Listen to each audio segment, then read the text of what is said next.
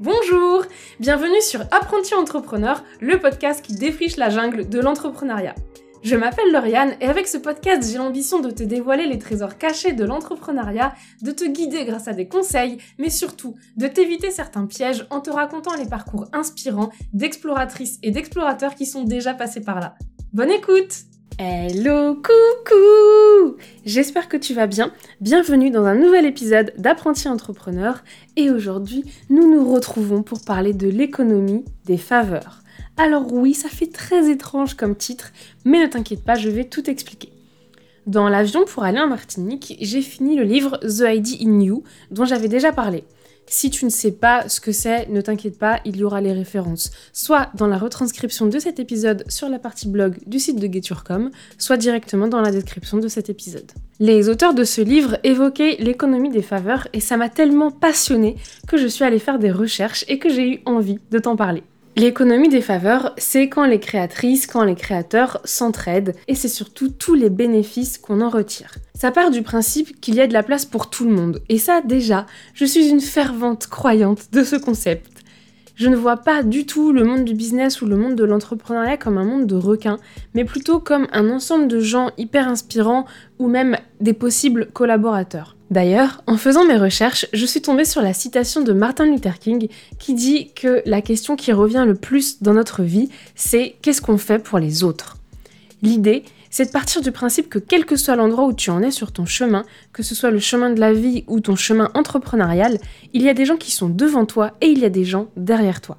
Ça veut dire qu'il y a des gens qui peuvent nous aider, mais aussi que nous pouvons aider d'autres personnes. Et si tu ajoutes cette croyance que certains appellent le karma, qui est de dire que tout ce que tu donnes va te revenir d'une façon ou d'une autre, eh ben tu comprends que si tu donnes du bon, il te revient du bon.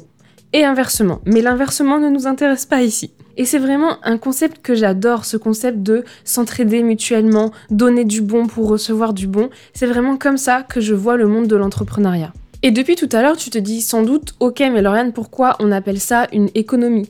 En fait, c'est parce que plus tu donnes, plus tu enrichis l'écosystème.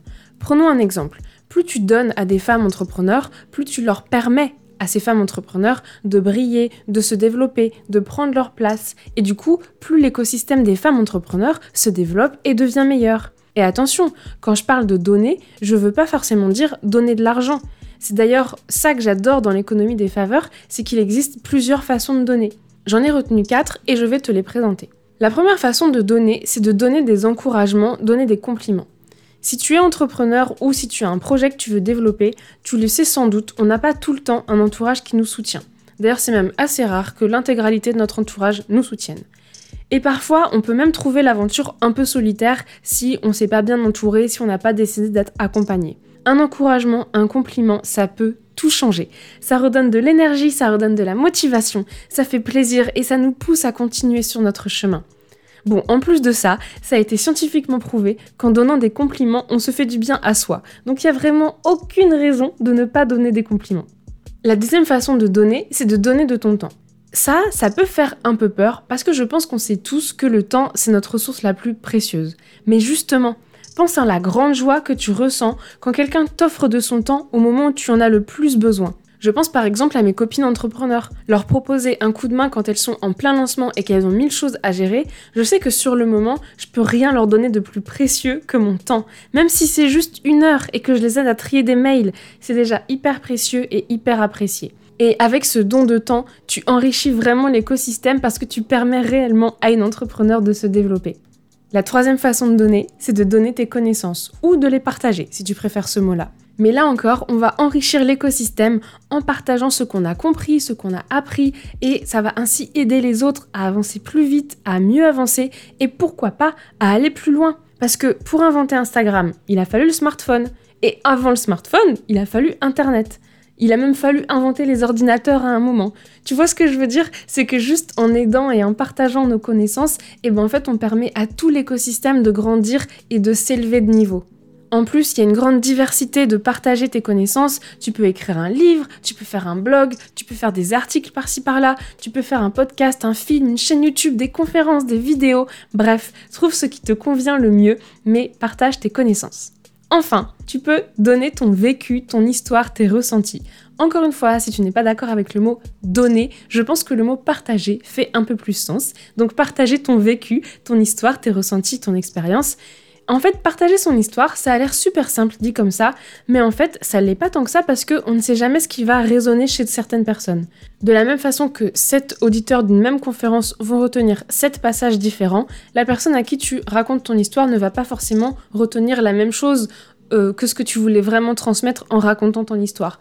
Toi, tu la racontes avec un angle, avec un but, mais l'auditeur, c'est peut-être quelque chose d'autre qu'il va retenir. Donc, partage ton histoire, prends le temps de répondre aux questions des gens. Tu sais pas vraiment à l'avance si ta réponse va être utile, ni quel impact elle peut avoir dans la vie de quelqu'un. Et puis, entre nous, ça nous marque davantage quand on apprend quelque chose sous la forme d'une histoire qu'on nous a racontée que quand on apprend quelque chose sous la forme d'un cours magistral. Voilà les quatre façons de données que j'ai retenues en faisant mes recherches sur l'économie des faveurs. Je me permets quand même de te glisser une petite alerte, ne sois pas que dans le don, parce que ça va te prendre trop d'énergie. Donc n'oublie pas que tu as un business à développer, numéro 1. Et numéro 2, n'oublie pas que toi aussi, tu peux demander de l'aide aux personnes qui sont plus avancées que toi. Voilà, j'espère que cette introduction à l'économie des faveurs t'a plu. J'espère que cet épisode t'a motivé ou qu'il t'a appris des choses. Tu retrouveras bien évidemment la retranscription de cet épisode sur la partie blog du site du Geturcom. Et en attendant, je te souhaite une très belle journée ou une très belle soirée. Bisous, à la semaine prochaine